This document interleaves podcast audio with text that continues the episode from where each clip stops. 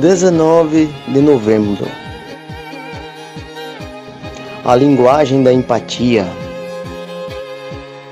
O adicto encontraria desde o início toda a identificação necessária para se convencer de que podia ficar limpo. Através do exemplo de outros adictos que vinham se recuperando há vários anos.